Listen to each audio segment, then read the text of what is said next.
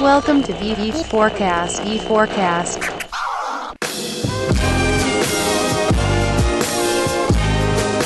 Você está ouvindo o V4Cast, um podcast dedicado a entrevistar as reais autoridades brasileiras de marketing, vendas e negócios para ajudar a crescer a sua empresa através de técnicas, ferramentas e estratégias utilizadas por grandes empresas do mercado. Eu sou o Daniel Grudzinski. Eu sou o Denner Liberty. E o V4Cast está no ar.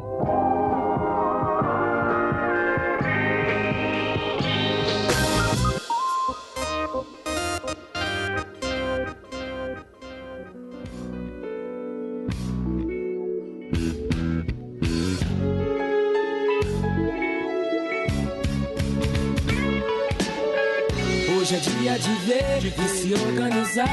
Não basta querer, tem que saber chegar. Então você pensa um pouco com esse mundo louco. Talvez não tenha outro dia, não.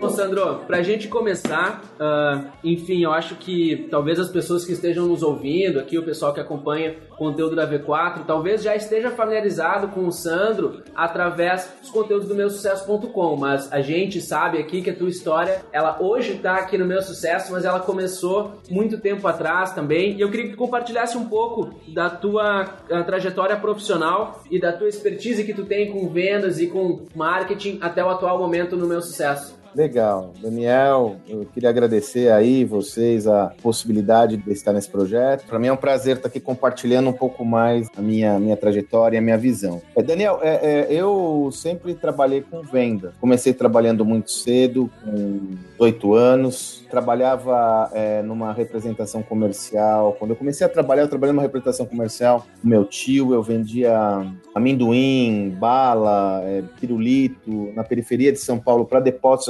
atacadistas. Então, meu tio tinha uma representação de doces. Nós visitávamos depósitos atacadistas na periferia de São Paulo para vender esses doces. Os principais, o carro-chefe era o amendoim, né, amendoim confeitado e tal, pirulito e essa coisa. A gente vendia qualquer coisa, né? Sobretudo o que caía na mão lá, a gente trabalhava. Era uma rotina muito, muito intensa, muito bacana, né? Aquela coisa de 20, 18, 20 reuniões por dia, né? Porque era aquele trabalho de visitar os depósitos, ver o estoque, falar com o dono, aquela história toda. Foi a minha primeira experiência profissional, minha primeira experiência com vendas, foi aí que eu comecei a me apaixonar por vendas. Na época eu já fazia publicidade na faculdade. Foi quando, depois de dois anos e meio, com meu tio, surgiu uma oportunidade de um colega da faculdade que me comentou que tinha uma vaga na Folha de São Paulo, uma vaga de contato publicitário. Eu nem sei se a terminologia ainda é essa, dessa profissão, né? Mas o contato publicitário é o vendedor de anúncio, né? O vendedor de anúncio. Naquela época era para é, vender anúncios nos classificados, e também é outro produto em franca decadência devido à internet, mas na época era muito forte. Cadernos de classificados dos jornais chegavam a ser o dobro, num domingo, chegavam a ser o dobro do jornal com os seus conteúdos, né? Então, surgiu aquela vaga, eu queria, é, obviamente eu almejava mais, ambicionava mais, fui lá e comecei a trabalhar na Folha de São Paulo como contato publicitário do caderno de empregos. Então, eu vendia anúncio de empregos no jornal, coisa que antes, antigamente também era um grande mercado, né? Pra você ter uma ideia, eu me recordo que chegava a ser publicado cadernos com 100 páginas de anúncio de empregos e tal, um negócio incrível. E eu era vendedor, comecei a vendendo lá anúncios para consultorias de RH, essa história toda. E aí começou minha trajetória na, Folha de São Paulo, também, felizmente, muito bem sucedida. Eu entrei na Folha de São Paulo com 21 anos recém-completados, com 23 eu já era supervisor de equipe com mais de 10 pessoas, enfim. Então, rapidamente eu consegui ascender, a, a, teve uma ascensão rápida na Folha de São Paulo, graças né, a todo o trabalho. E aí, logo, como eu disse, já com 23 anos eu já era supervisor, já era chefe, né, de uma equipe grande. E aí depois eu passei pelo Caderno da Ilustrada, por um jornal na época que chamava Folha da Tarde, passei pela, pelo Caderno Imobiliário, é, até chegar a gerente, uma posição importante lá no, no, negócio. Foi quando no final da década de 90, o primeiro boom da internet, é, eu já queria ir para a internet, um grupo de investidores é, me, me, conhecia, eu, eu, já era gerente do Caderno de Imóveis, conhecia muito esse mercado, me convidaram para a gente unir, nos unirmos e, e fundar um, um, um portal imobiliário. Nós fundamos um portal imobiliário na época chamado areaútil.com. Na época, minha principal responsabilidade era captar imobiliárias. Esse portal e o Planeta Imóvel, que depois virou o ZAS, né, que é o, acho que é o Zap agora da, do Estadão, foram os primeiros portais imobiliários do Brasil. Nós fomos a, a primeira empresa a desenvolver um chat online no mercado imobiliário. Né, nós fomos os primeiros. A gente fez uma parceria com a Direct Talk na época. Fomos a primeira empresa a fazer esse modelo que era muito, falando falando em vendas, né, os corretores se assustavam muito com a internet. Putz, vai me substituir, que vai ser de mim? E aí nós levamos esse conceito e falou nada disso, vamos nos integrar à internet e a gente fez o chat online. Então, o projeto foi muito legal, mas lembra, lá no final da década de 90, começo do ano 2000, a bolha da internet estourou. Nós conseguimos vender o portal para um grande player americano, só que esse player americano quebrou. E aí nós fizemos uma operação que é chamada de Management Buyout, né, onde os funcionários compram de volta o controle da empresa. Eu saí da empresa nessa época, não, não, não tinha espaço para mim, e nós vendemos o espólio, na época para o IG, mas ganhei um dinheiro bem pequenininho, mas pelo menos a gente não perdeu nada, né? Nessa época eu fui para o mercado, eu, eu, também tinha subido a direção executiva desse, dessa startup, mas nada muito representativo, que era uma startup e tal. Fui para o mercado e aí surgiu a oportunidade de trabalhar também na área comercial na HSM. HSM, para quem não conhece, é a principal empresa de educação executiva do Brasil, uma das principais do mundo. Lá eu assumi a posição de diretor comercial, né, estruturando a área comercial. É... Foi um projeto muito bonito. Fiquei mais nove anos, fiquei nove anos na Folha de São Paulo, fiquei mais nove anos na HSM, eu tive a oportunidade de interagir com os principais pensadores do management mundial. Eu interagi com Kotler, Michael Porter, C.K. Prahalad, eh, Jack Welch, Lou Gettner da IBM, Michael Eisner da Disney, enfim, todos os principais pensadores dessa era, eu tive a oportunidade de interagir de perto, alguns muito proximamente, Rancharan, enfim. Foi dessa experiência da HSM que surgiu a ideia de escrever meu livro, na época eu sempre gostei muito de estudar, né, então eu já, já dava aula nos MBAs aqui em São Paulo, fiz escrever um livro, fiz um mestrado acadêmico, eu sou mestre em administração pela PUC de São Paulo também. Resolvi escrever o um livro, escrevi um livro de vendas, chamado Vendas 3.0. Depois eu escrevi outro livro com o meu amigo José Salib Neto, fundador da HSM, né, o S da HSM, que é o Movidos por Ideias são insights que nós extraímos da nossa convivência com esses grandes pensadores mundiais. E aí, depois de nove anos da HSM, fiz tudo lá como diretor comercial. Foi uma experiência muito enriquecedora, né? Construí muito valor, sou muito grato àquele contexto da HSM. Surgiu a oportunidade de eu assumir uma posição é, como vice-presidente de clientes e negócios numa agência de comunicação chamada TV1, uma das maiores do Brasil. Lá eu assumi toda a área de negócios, era uma posição matricial, mais de 450 colaboradores e tal. Lá foi uma experiência muito boa, onde eu tive acesso a uma dimensão que eu não tinha ainda ainda no meu background, que é o digital e comunicação. Então, eu fiquei dois anos e meio é, contribuindo aí com a gestão de contas grandes, budget de 25 milhões, 30 milhões, por aí. E foi quando eu já estava encerrando meu ciclo na TV1, já tinha decidido sair da TV1, que o Flávio Augusto, fundador da WhatsApp, proprietário do Orlando City, fundador do meu SES.com também, foi quando o Flávio me ligou, me chamou, falou, Sandro, eu tenho a ideia de construir, eu tenho aqui com, meu, com geração de valor, o projeto é incrível, está dando um resultado incrível, eu tenho o objetivo de construir, eu vejo que muitas pessoas querem querem empreender, mas não sabem como. Eu vou construir uma plataforma para ajudar as pessoas a empreenderem, uma plataforma de educação, de networking. Eu queria te convidar a estar junto desse projeto. Foi aí que eu resolvi sair da TV1, me unir ao Flávio e a gente do zero construiu o meu sucesso.com, que agora em outubro faz quatro anos desse projeto. Né? Então, de uma forma é, rápida, é, Daniel, essa é toda a minha trilha. Né? Você percebe que tem uma, uma, uma participação grande de vendas, né? Eu sempre sou vendas, sempre trabalho com vendas. Mais recentemente, quando o Flávio compra de volta ao WhatsApp, eu, eu, assumi uma posição no grupo, no programa de expansão do grupo. Então eu estou estruturando toda a área de captação de novos franqueados e estou não só estruturando a área, como eu estou vendendo franquias. Eu acredito que você não pode se legitimar quando você tem um conhecimento se você não executar esse conhecimento. Então eu não posso construir uma estrutura de venda de franquia se eu não souber vender franquia. Então é walk the talk, liderança pelo exemplo. Então existe vendas, está introjetada em toda a minha carreira. Eu amo vendas, por isso que eu escrevi um livro. No ano que vem eu lanço outro livro de vendas, eu adoro isso. Educação também, né? Você pegar toda a minha trajetória, sobretudo essa experiência com a HSM, essa experiência com o meu sucesso, o fato de eu, durante 15 anos, de aula nos principais MBAs aqui de São Paulo, só parei por causa do meu sucesso. O tempo é, é uma agenda muito imponderável, então não dá para assumir responsabilidade, mas dei aula durante 15 anos na SPM, Fundação Dom Cabral, FIA, enfim, sempre tive envolvido com conhecimento. Então, olha lá, vendas, conhecimento são dois elementos muito presentes na minha, na minha trajetória, são as duas paixões que eu tenho. Eu que todo projeto que eu vou desenvolver, de alguma forma, aborda uma dessas duas perspectivas, meus projetos atuais e futuros. É, exatamente, Legal. esse foi um dos motivos que a gente quis trazer você para compor o nosso line-up desse, desse cast. A gente, essencialmente, é uma empresa de marketing, né? Muito, muito chamada e conhecida como agência, mas a gente não se enxerga como uma agência, se enxerga assim como uma assessoria que torna o marketing um processo de vendas, né, Sandra? A gente acredita que o marketing ele só é marketing quando ele vende. Então, para nós, todas as pessoas que a gente entrevistou, seja o Jax, que é merchandising na Dell, diretor de merchandising, ou o próprio Maurício Bastos na Arezzo, ou o diretor da RBS, todos esses caras, diretores de marketing, falam, cara, tu tem que passar por venda. O bom marqueteiro é o cara que entende de venda, entendeu? E a gente enxerga que não adianta tu ter o melhor marketing do mundo se tu não tiver uma grande habilidade de venda. Então, por isso que a gente quer caras como você perto da gente, perto dos nossos clientes, fazendo esse ecossistema girar, porque trazem o conhecimento de vendas, né? Isso é pra te ver com a vitória no final, pode crer que sim, e duvidar de quem duvida.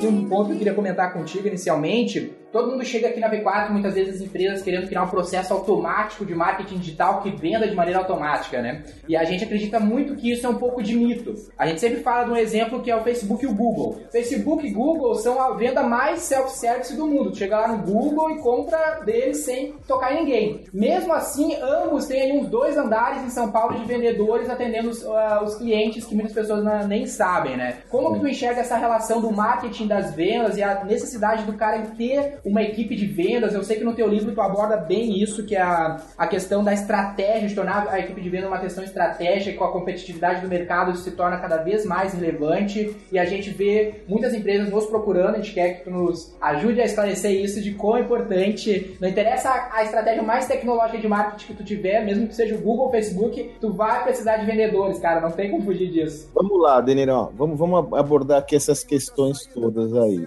Primeiro, a relação marketing e venda Rapidamente, com o advento da Revolução Industrial, as empresas adotaram uma modelagem de negócios baseada em compartimentalizar todos os seus conhecimentos. Foi daí que surgiu as estruturas que nós conhecemos hoje. Eu sempre digo como a gente precisa transformar o nosso mindset sobre gestão. Hoje nós adotamos, por exemplo, uma estrutura de, de organização do trabalho no emprego, que é o organograma, que foi desenvolvido pelo exército prussiano na Primeira Guerra Mundial. Né? Então, ou, ou seja, nós adotamos em pleno século XXI, com as coisas mudando, com tudo em ebulição, uma estrutura organizacional de 100 anos atrás. É, isso é caótico. Com essa estrutura matricial, desculpa, com essa estrutura funcional as áreas ficaram todas elas encapsuladas em áreas de conhecimento específicos, área financeira, área comercial, área de marketing, assim por diante. Foi necessário numa época da, da, da história da gestão onde realmente era necessária a especialização. É, havia essa demanda porque é, era necessário que os conhecimentos fossem repousados sobre determinadas caixas para que eles pudessem exercer seu pleno, pleno, pleno potencial. Isso mudou, e não é de hoje que mudou. Tem mudado há mais de década, e poucas pessoas às vezes se percebem disso. Não faz sentido você ter áreas de marketing e vendas separadas. Por quê? Marketing só existe para vender. A função básica. Aí você fala, não, Sandro, mas tem um marketing institucional. Cara, o marketing institucional ele vai fortalecer a marca para que ela possa vender com o seu custo de captação de clientes ser menor. Exatamente. Porque quando eu vou lembrar num refrigerante, eu vou lembrar da Coca-Cola. Então eu não vou precisar, a Coca-Cola não precisa fazer tanto anúncio promocional, porque eu tenho a imagem institucional na minha cabeça e vou comprar. Se a Coca-Cola investir muito em marketing institucional e não vender Coca-Cola, ela tá ferrada, ela vai quebrar. Então, mesmo o marketing institucional, ele existe para servir vendas. Então, essa primeira essa divisão, ela é velha. Ela é de uma fase onde era necessário, onde se foi a necessidade de se especializar conhecimentos em caixas específicas, dividir o marketing de venda. Marketing existe para servir vendas. Ponto. Não se trata aqui de fazer nenhuma apologia ou hierarquização de quem é mais importante na empresa. Estou falando sobre o big picture. É, e, e, quanto mais fragmentado estiver o seu marketing das suas vendas, mais dispersão de recursos você vai estar tendo. Recurso de investimento, recurso de energia, recurso de profissionais, tá? Agora, é o que a gente vê em muitas empresas ainda hoje. A, a briga eterna entre marketing e vendas, e sobretudo em empresas que geram leads, é eterna. O marketing gera lead para vendas, o vendedor não converte, fala que o lead está ruim. É, exatamente. exatamente. O marketing reclama que gerou lead e o vendedor não, não converteu porque a equipe comercial é ruim. Ou seja, perde, perde, perde. Todo mundo perde. Mas quem perde mais é a empresa. Primeira visão é essa que você traz. Quer dizer, marketing e vendas são atividades indissociáveis nas organizações. Eu estou, inclusive, escrevendo um outro livro com o Salib novamente. A gente está trazendo uma visão sobre a gestão na quarta revolução industrial, onde a gente coloca em xeque, inclusive, as estruturas organizacionais estanque. Não tem mais sentido ter estruturas que não se conversam. Hoje o mundo tem que ser é muito, muito mais poroso. Por que, que as startups ocupam espaços de empresas seculares?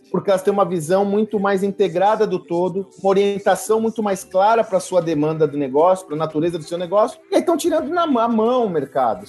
Né? Os mais sem querer chover no molhado, mas só para dar as referências, é o que aconteceu com hospitalidade, com Airbnb, com transporte, com Uber, né, com mídia, com Google. Já estão tirando com a mão, né? Porque as estruturas são muito mais integradas, né? Então, essa é a primeira relação. Marketing e vendas não podem andar separados. Segunda questão que você colocou, Denner. Ah, meu, e essa lógica de colocar uma, desenvolver uma boa estratégia comercial, um motor de vendas eficiente, ele vai andar sozinho. Mito, bullshit. Eu fiz, eu escrevi um post agora, quem quiser ir lá no meu Facebook, vai lá, eu fiz um notes no Facebook, usei um notes no Facebook para escrever, tá no LinkedIn também. Tá no Facebook, no LinkedIn e no meu blog, falando sobre isso. É, eu até usei uma referência que eu tive, Denner, quando eu estava na HSM, eu tive a oportunidade de interagir, fazer uma, um talk show com Henry Mintzberg. O Mintzberg é um dos pensadores mais profícuos da estratégia da história da humanidade. O livro dele mais famoso é o Safari das Estratégias, né? O Mintzberg foi o primeiro cara a falar legal essa coisa de estratégia, mas vocês estão sendo muito deterministas. É, a estratégia, ela se forma e é formulada, ela recebe inputs do ambiente. Então não adianta você fazer um plano quinquenal, que é o que acontecia antes com as empresas, né? Porque, cara, as coisas mudam, sobretudo hoje. Esse cara falava isso, gente, há 20 anos atrás. Olha como esses caras eram visionários. Tô falando que 20 anos atrás era necessário, você imagina hoje, né?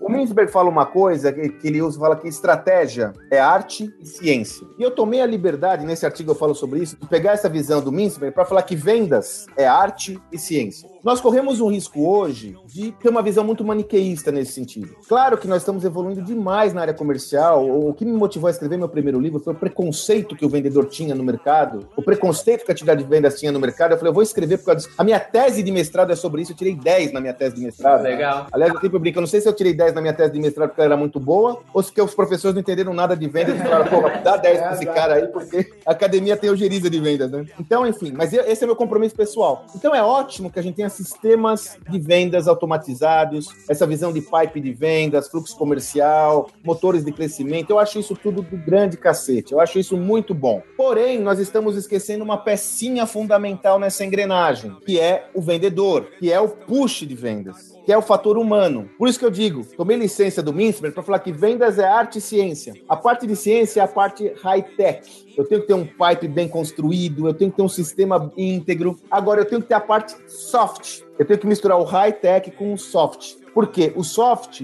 é a inteligência de vendas, é a abordagem comercial, é isso que faz a diferença. É claro que você vai ter ambientes comerciais, negócios onde você vai depender mais de um vendedor. Então eu sempre faço uma matriz. Quanto maior a percepção de risco do comprador, maior a necessidade de você dar muita informação para você ter uma efetividade maior de vendas. A tendência é que você tenha mais a necessidade de ter o um fator humano aí. Quanto menor a percepção de risco, mais a compra é automatizada e eventualmente você pode não precisar do vendedor. Mesmo você não precisando do vendedor, o drive comercial, a cabeça comercial, a estrutura comercial do pitch, da abordagem, ela tem que estar presente. Perfeito, Sandra. É, é, exatamente isso que a gente acredita aqui, né? Até o próprio nome V4, ele é uma, é uma brincadeira com os 4 P's, né? V4 significa vender o seu produto, vender para mais pessoas, vender mais vezes e vender para maior valor. Ou seja, é, para nós, marketing só é marketing quando vende. Não interessa se a gente está usando os 4 P's, os 8 P's, tudo isso é importante, mas para o mercado só importa se ele vai vender o produto o máximo possível.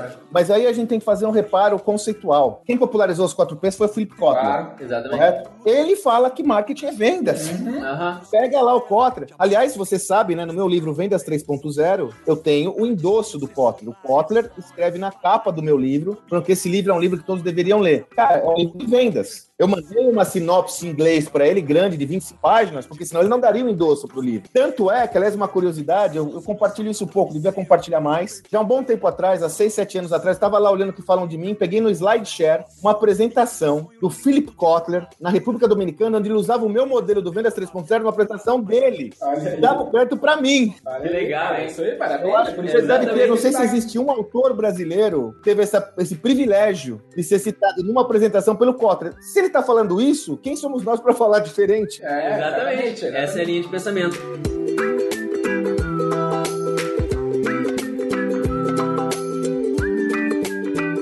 Mas um detalhezinho aqui, só que eu, que eu quero pegar no teu comentário, assim, que é um lance que a gente bate muito, a gente é muito uh, hateado na internet por causa da nossa posição, mas é que a gente defende muito uh, contra o determinismo, né? Que, a, que o posto falou, que o cara, cara, a venda automática, sei lá, em balde, uh, 4Ps, esse é o problema. O problema é tu achar que existe uma solução mágica e determinar que só tem que fazer isso. A venda, o marketing é algo complexo, composto de várias coisas que as pessoas querem encontrar um detalhe e defender esse detalhe. E a gente não defende isso, a gente defende, cara, não adianta ser o melhor marqueteiro digital do mundo, cara, fazer o melhor AdWords do mundo, se tu não tiver uma equipe de venda, se não tiver RP, se eu, marqueteiro, não souber o que é tua margem de lucro, teu markup, teu EBITDA, teu ROI, se eu quiser fazer o melhor post, o melhor social media do mundo, não vai fazer essa empresa vender. Eu não posso achar que existe uma solução. Uma coisa que piora isso, eu vejo isso na gestão do meu sucesso, né? Nós temos a nosso modelo de negócios, é o modelo de subscription, né, de assinatura. Uhum. Então é um modelo B2C que eu acompanho diariamente, né? Uma convicção que foi forjada comigo ao longo desses anos é, é outra coisa, quando você fala desse determinismo, tem um outro elemento para eu incluir aí, é que as coisas mudam a todo dia. Tem coisa que você fazia toda hora, dava um resultado. De repente, ela começa a não dar resultado e você pode ter todos os dados do mundo, você simplesmente,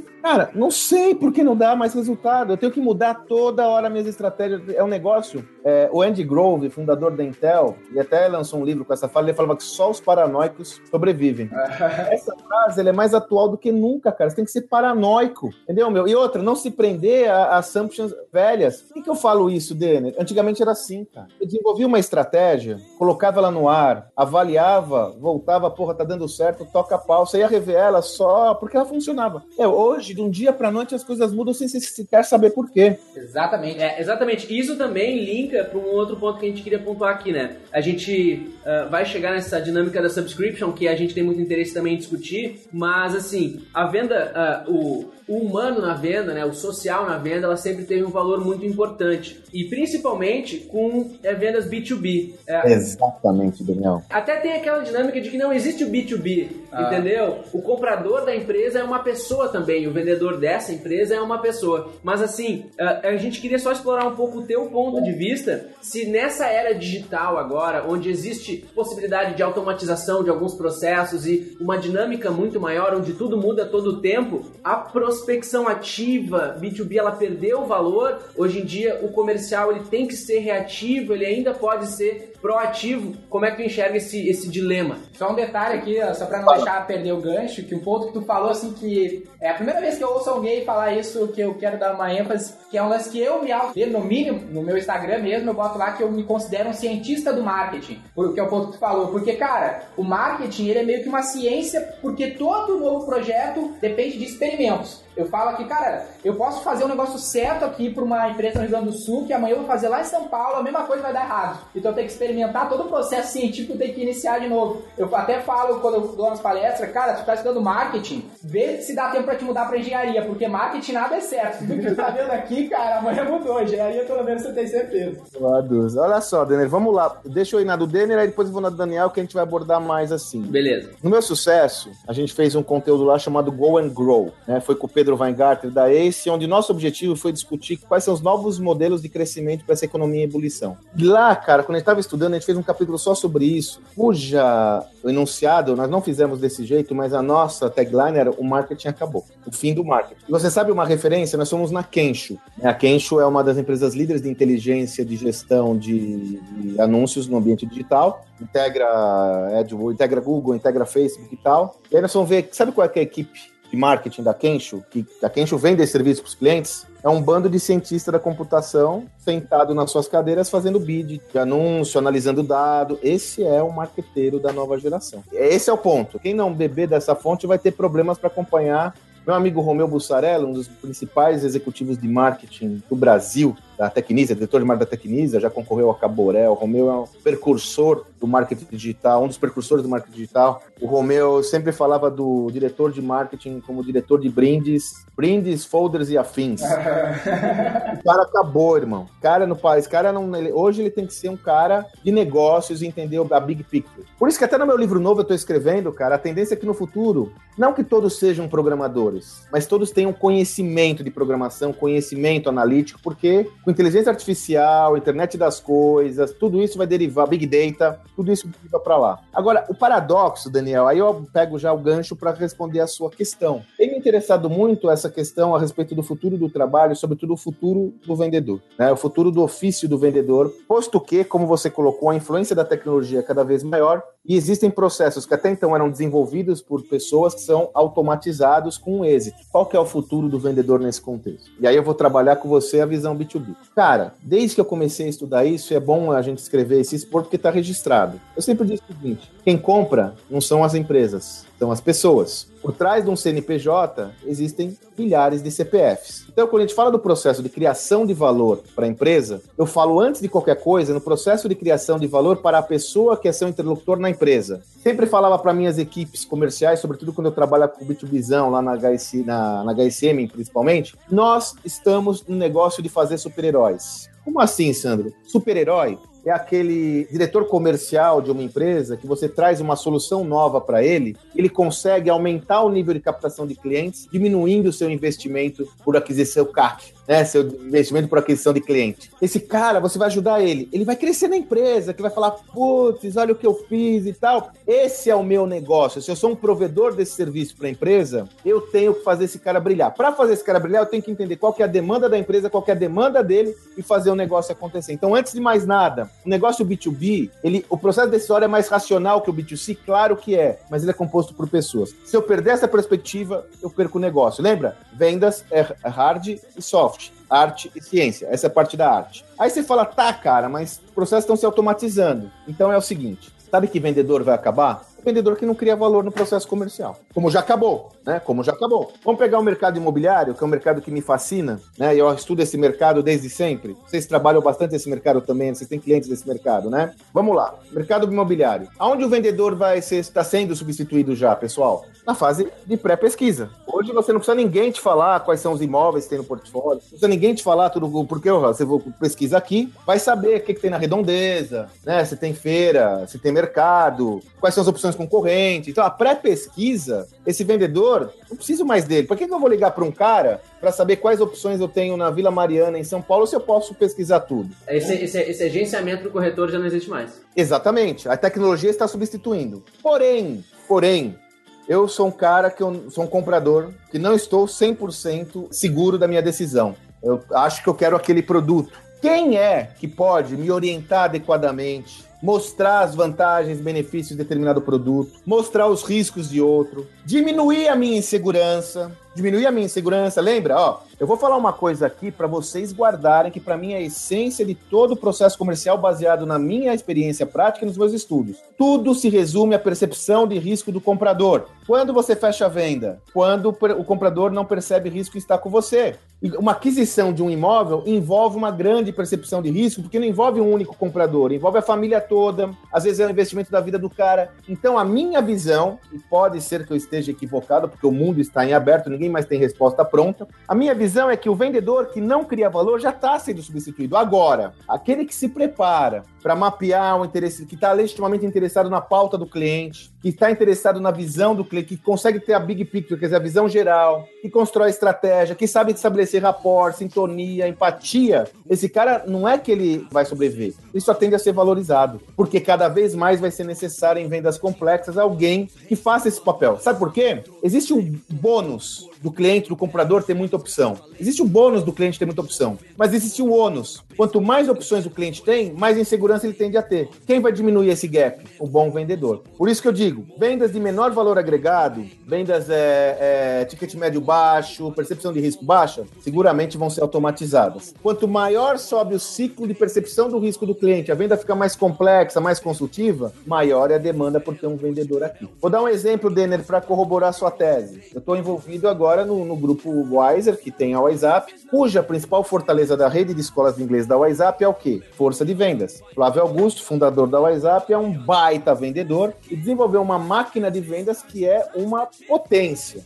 O curso de inglês, você pode falar assim, Sandro, mas tá cheio de player aí vendendo curso de inglês totalmente digital, automatizado e tal. Qual que é? Pode falar, puxa, a percepção de risco não é tão alta, eu posso automatizar. Verdade? Nem tanto. Ninguém consegue ter o nível de resultado que o WhatsApp tem, tanto no que se refere a vendas nominais quanto em conversão de vendas. Por quê? Porque ela foca toda a sua ação no funil de vendas digital, mas no processo comercial com um vendedor. Então ela não abre mão de ter um baita de um funil, todo drivado no digital, né? Então, capital lead, trabalho lead, mas nenhuma venda acontece sem a participação do vendedor. Por que o Flávio faz isso? Ele é tonto? Ele não, porque ele sabe que o custo de captação de cliente é menor, porque o índice de conversão é maior.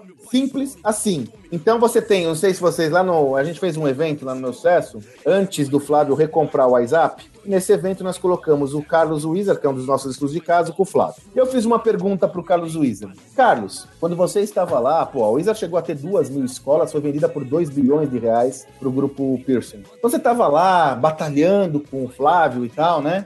Chamava mais atenção? O que, que você falava, cara, o que, que esses caras fazem que eu não consigo fazer? O Carlos Wizard, líder desse mercado, falou a capacidade que a WhatsApp tem de vender matrícula. Esses caras vendem matrícula o ano todo, essa máquina não para de vender, 100 mil matrículas por ano. E aí, mais recentemente, o Carlos Wizard entrou de sócio do Flávio na WhatsApp, né? Então você percebe que não é uma tese, é a pura realidade. Então, Denner Daniel, eu creio que nós temos que fazer uma boa leitura do ambiente, e eu não, nunca eu desprezo em nenhuma estratégia comercial que eu adoto ou que eu recomendo, que eu trabalho de alguma forma, a importância da inclusão da venda proativa. Pode ser um, um call-out por telefone, pode ser um, é, uma venda pessoal, enfim, eu nunca desprezo a possibilidade. É, a própria WhatsApp mesmo, né? Cresceu com muita, muita venda ativa, acho que é um dos grandes diferenciais. Todos os clientes que a gente teve de oportunidades de clientes que trabalham com serviço, assim, como por exemplo, uma academia ou um próprio curso, a gente sempre trazia a estratégia do que o Flávio bate lá de, de indicação, 30, uh, é, é, 30 3052? 3052, essa é a lógica de 30 nomes. 30 nomes, 5, cinco agendamentos e duas... duas conversões. E é como ele fala, venda é uma estatística, cara. A, o, que, o que a internet tem que servir, no nosso ponto de vista, é se é mais barato tu gerar esse lead online do que tu fazer as 30 ligações, cara. Se as 30 ligações são mais baratas, faz as ligações. A gente fala que, cara, a gente não é um defensor do marketing digital. Se panfletagem de carro de som dá mais dinheiro do que a internet, fala panfletagem de carro de som, cara. Exatamente. O que a gente tem que fazer, Daniel, e aí é uma referência importante, é os profissionais de vendas têm que mergulhar em profundidade na, na, na, na, na tecnologia existente para usufruir dela e não entender que ela é uma ameaça. Exatamente. Exatamente. É é a lógica que eu te falei lá no, no final da década de 90, começo do começo de 2000, quando eu lancei, quando nós lançamos esse portal imobiliário, e os vendedores ficavam todos apavorados. Eu já falava isso lá, falando, não, cara, isso vai te ajudar. Como? E olha que interessante essa história. No começo, isso era tão forte que eu montei lá no nosso portal uma área de call center e recebia os leads digitais, trabalhava o lead e levava para o corretor, porque se, se eu não fizesse isso, o lead que vinha da internet ele jogava fora porque pensava que era uma ameaça. Eu montei uma área de call center lá, a gente montou uma área de. Lá atrás a gente fazia um trabalho de aquecimento do lead. Pois bem, o que, as imobiliárias tiveram que fazer nessa época? Elas criaram núcleos específicos de corretores que só trabalhavam o lead vindo da internet, porque os macacos velhos não queriam. Com o tempo, o que, que foi acontecendo? Aí depois, olha a coincidência, na, na TV1, uma das principais contas da TV1 é a Cirela, que é a maior construtora do Brasil e tem uma equipe comercial da Seller, que tem mais de 500 vendedores. E eu retomei toda essa lógica. Sabe o que aconteceu no, no passado recente? Antigamente existia uma equipe dedicada à web, não é? Os outros corretores começaram a fazer um levante, não, eu quero trabalhar esse lead, tá? viram que não era uma ameaça. Só que é o seguinte, quem largou primeiro, quem bebeu água limpa, ganhou mais dinheiro. Então, os vendedores eles têm que entrar nesse mundo e não confrontar com o mundo, até porque eles não vão. É a mesma briga do taxista com o Uber. Você não vai ganhar essa batalha dando porrada, cara. Claro, cara. Tem que ser mais inteligente, vai estratégia, não é no braço. Vendo roubo, pus a cabeça, prêmio ingênuo, colhi sorrisos e falei.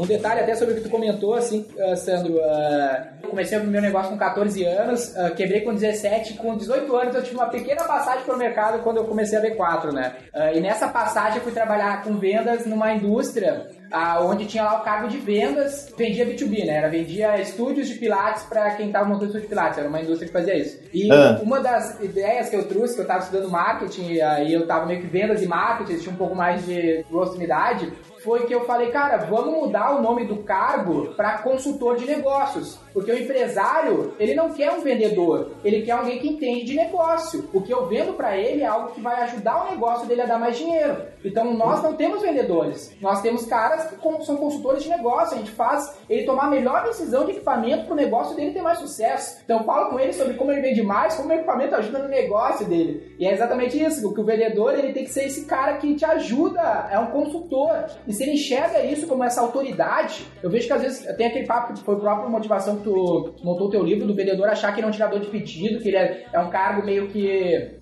muito preconceito e tudo mais. A gente, cara, enxerga bem pelo contrário, entendeu? O vendedor, ele é o consultor, é o cara que mais entende do negócio, é o cara que é o vendedor. Aí você tem uma, uma referência muito importante, mas muito importante mesmo. Se o vendedor não tiver a visão da autoridade que ele tem, do valor que ele cria, da sua posição estratégica, ele começa o jogo perdendo.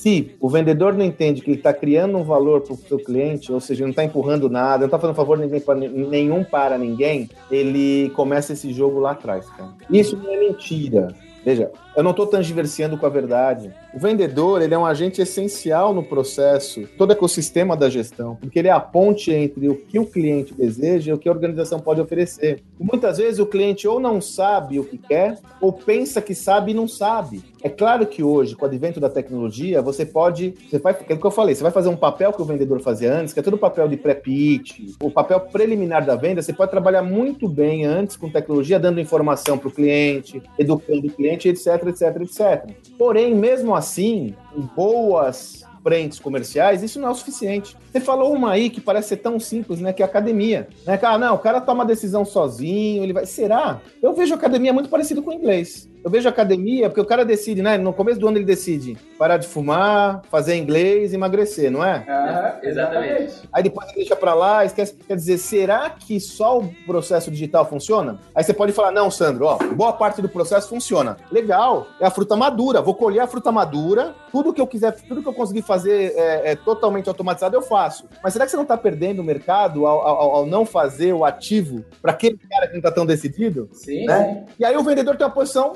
de autoridade. Pô, Denner, você não vai cuidar da sua vida, cara. Ah, Exatamente. Você vai abdicar, pô, mas como assim? Você vai encurtar a sua vida, né? Quer dizer, pô, vem aqui, vamos conversar, cara. Quer dizer, porque qual que é o problema? É dinheiro, é tempo? O que, que o vendedor tá fazendo? Tá criando uma solução para você. Então não é papo, não é malho, né? É pura realidade. Exatamente. A gente trabalha com dezenas de academias aqui no Brasil todo, Sandro, e a gente faz o nosso trabalho digital, mas muito do que eu vejo com o Flávio, eu aprendo com o Flávio, é o que eu falo pros caras fazer, entendeu? Eu fui recentemente para Salvador, lá do lado do Brasil, uma rede que a gente tem lá tem 20 unidades, uh, dá, dá treinamento de venda pros caras, falando, cara, é isso aí, vocês precisam ser um especialista na, na solução do problema que o cara tem. Tu não tá aqui para servir uma academia, né? Porque nesse mercado tem as low cost, que a gente chama, que são as que, meu, não tem vendedores, tu quer barato e tá aqui já era. Mas para te cobrar mais caro, o vendedor é um pilar fundamental, entendeu? Porque ele faz ele perceber o valor que aquele negócio tem na vida da pessoa. Não tenho dúvidas. Falando em Flávio, pra gente avançar no nosso, nosso papo, assim, hoje tu tá aí trabalhando ao lado do Flávio, a gente teve a oportunidade de conhecer junto lá naquele jantar do Brave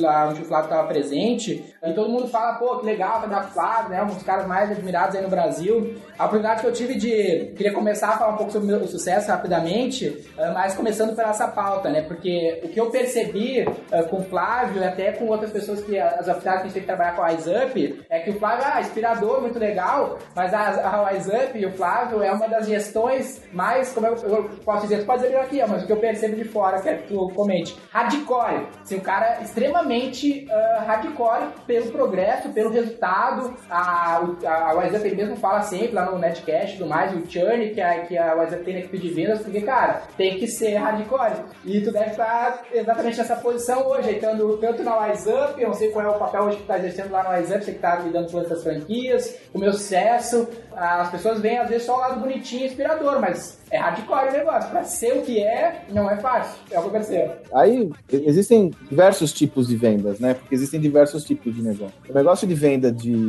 O modelo que o Flávio adotou de venda de assinatura, de matrícula na WhatsApp, é um modelo que encara a área comercial como uma, um pilar estratégico do negócio. E ele, mais do que ter vendedores, ele quer ter aliados. Porque aí tem a visão clara que o Flávio sempre trouxe. Flávio não vende, não vende é, curso de inglês. Ele nunca vendeu curso de inglês. Na verdade, o que ele vende é prosperidade para as pessoas que, por meio do, do, do, domínio do inglês, vão conseguir prosperar nas suas vidas. Então, o vendedor tem que entender isso. Ele não está vendendo um curso de inglês, ele está vendendo a perspectiva da pessoa alçar outros voos. E ele preparou essa equipe para vender para quem não quer comprar. É simples assim. Né? A equipe de vendas da WhatsApp não é uma equipe acostumada a fazer atendimento. E tem uma diferença de vendas e atendimento, as pessoas confundem, né? Eu vou lá comprar um celular na loja, eu já sei que celular eu quero, o cara só vai me ajudar a ver o modelo e tal, mas quem está comprando sou eu. No caso da WhatsApp, quem está vendendo é o vendedor. Então ele prepara as suas equipes comerciais para vender para quem não quer comprar. Tem a demanda, mas não quer comprar. Com isso é requerido que seja uma equipe comercial muito proativa. E nós temos de reconhecer que não são todas as pessoas que têm esse perfil. Não há nada, nenhum problema quanto a isso. Eu me recordo que o, uma vez eu estive com o Marcel Teles, da Ambev, né? Marcel Teles, o Beto Sicupira e o Jorge Paulo Lema são alguns dos empreendedores mais reluzentes do Brasil. Os três caras estão entre os cinco mais milionários do Brasil, com a Ambev, com outros investimentos. O Marcel Teles está tá sempre mais focado na Ambev. Ele me falou assim, Sandro, eu não falo sobre a cultura Ambev, que é tão, não tão falada, né? Eu não falo que a minha cultura é melhor ou pior do que qualquer outra empresa. Só deixo claro qual que é a minha cultura para que as pessoas, quando estejam aqui, já saibam qual é o jogo que elas vão jogar. É a mesma coisa no negócio do Flávio. Não se trata de ser melhor ou pior ou whatever. Lá funciona daquela forma, é tudo muito claro e transparente, e a pessoa tem que fazer uma ponderação se ela está alinhada ou não com aquele perfil. Simples assim. Quando eu vou fazer, a gente faz, quando eu estou à frente mais do processo de captação de novos franqueados quando eu, a gente faz um processo seletivo, ninguém compra franquia aqui. É, ah, você pode, o Denner pode chegar e falar, eu tenho aqui um milhão e quero ser franqueado do WhatsApp. Não, você vai ter que passar por um processo seletivo, porque eu vou ter que ver se nós temos um alinhamento de valores. É um sócio, né? Não é dinheiro aí. Nesse processo, uma das pontos fundamentais é exatamente esse de fit cultural. Porque esse franqueado do WhatsApp vai ser um vendedor também. Ele tem que saber que o jogo é esse. Ele tem que saber que ele vai ter que ralar, ele tem que saber que ele vai ter que trabalhar de fim de semana, ele tem que saber que, é, assim, a gente tem uma. A, a meta é libertadora, cara. E às vezes você não bateu a meta, até sexta-feira você vai ter que trabalhar sábado e domingo pra bater a meta, cara. É isso aí. Porque ela vai te libertar, ela que vai te dar o gás para você continuar, para você prosperar, e essa história toda, né? Então é por isso que o modelo ele é bem hardcore.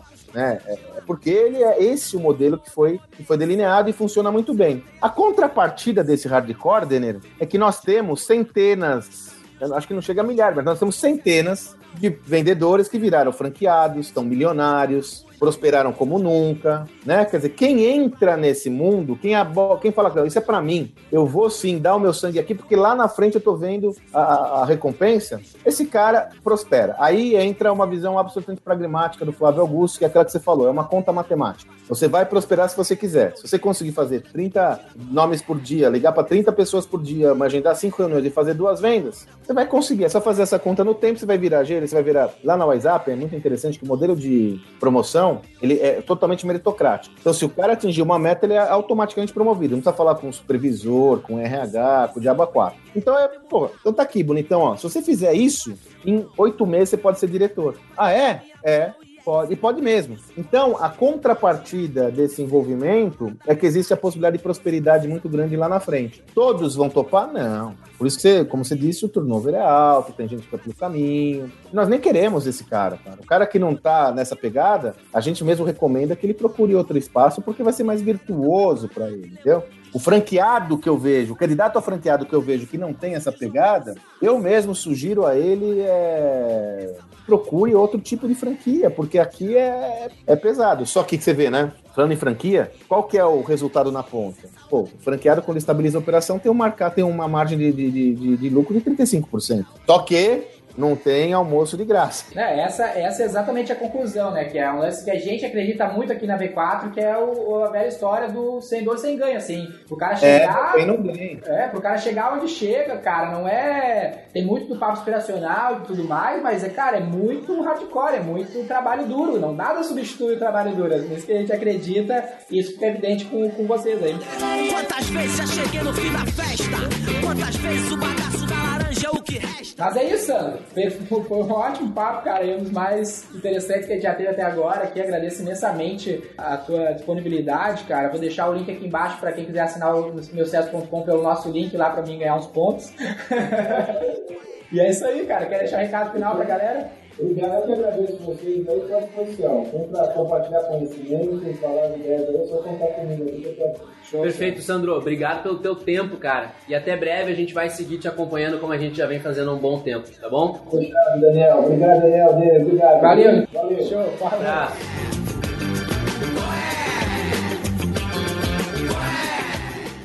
Este conteúdo é um oferecimento V4 Company. O nosso negócio é vender o seu.